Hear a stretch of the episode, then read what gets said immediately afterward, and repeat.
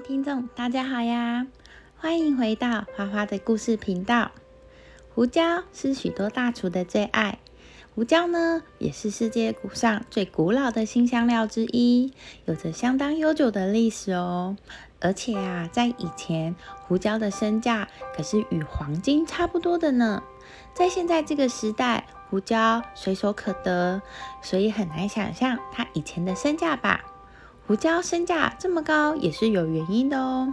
今天我们就来听听胡椒的故事吧。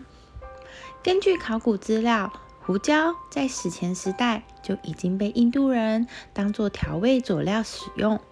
西元前二十世纪，在印度西南部海岸就有农业种植的记录。胡椒的祖籍在印度，后来移民到了东南亚一带，被当作香料来使用。并且凭借着自己独特的芳香，被贵族们追捧。胡椒还素有“黑色黄金”的美称，并且呢，曾经被作为货币使用。在古老的埃及，人们在研究法老拉美西斯二世的木乃伊时，从木乃伊的鼻孔中发现有黑胡椒的存在。而在古希腊、古罗马的菜单上，也都频频出现了胡椒的名字。在欧洲，尤其是上流社会，大家都是以食肉为主。不过，就怪古代，肉品的保存技术并不是很好，长期放置的肉味，肉会有一个味道，令人难以下咽。但是，胡厨师呢，将胡椒神奇的撒在上面以后，整个肉的味道都会变得不一样了。所以呢，当罗马人尝到了胡椒的滋味以后，就深深的喜欢上了它，并使它逐渐成为了整个欧洲人生活中不可缺少的东西。身为东方与西方世界开始贸易的第一个商品，胡椒在当时欧洲社会上享有十分崇高的地位。拥有胡椒的数量被名流用来当做彰显财富地位的方式。也被用来祭祀拜神和奖赏立下功劳的战士。不过，由于胡椒产自印度和东南亚这些热带地区，路途遥远，交通又不太方便，这些问题导致了欧洲市场上胡椒的价格一直是居高不下的，甚至跟黄金一样的昂贵。有些国家甚至可以用胡椒来买房、买地等等。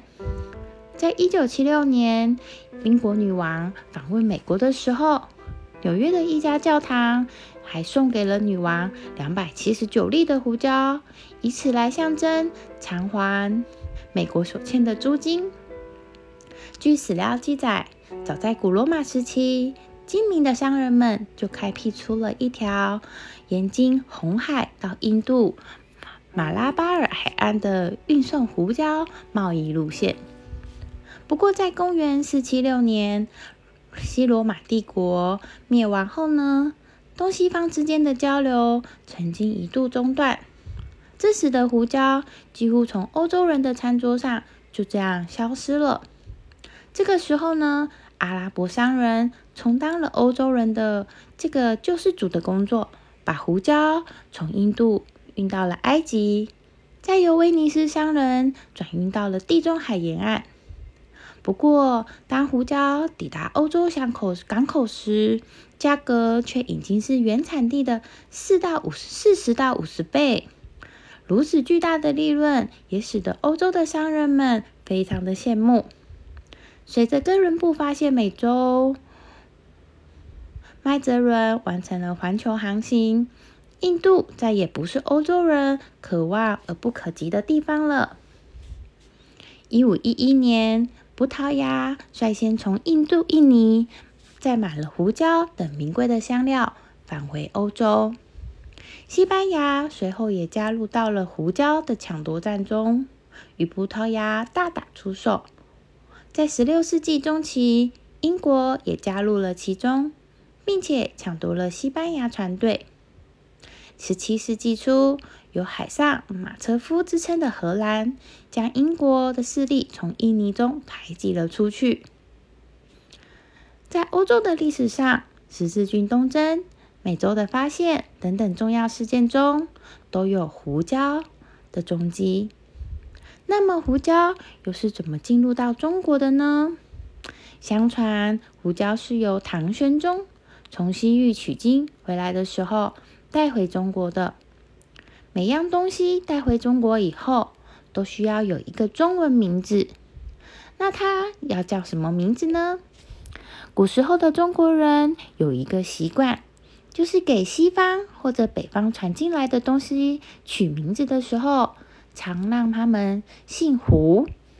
又因为这个东西有着与辣椒、花椒一样的特点，都带有刺激性的味道，于是呢，他就取了名字叫椒，就是胡椒的名字由来，很有趣吧？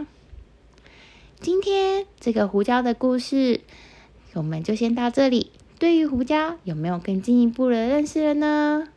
那我们就下一次再见喽，拜拜。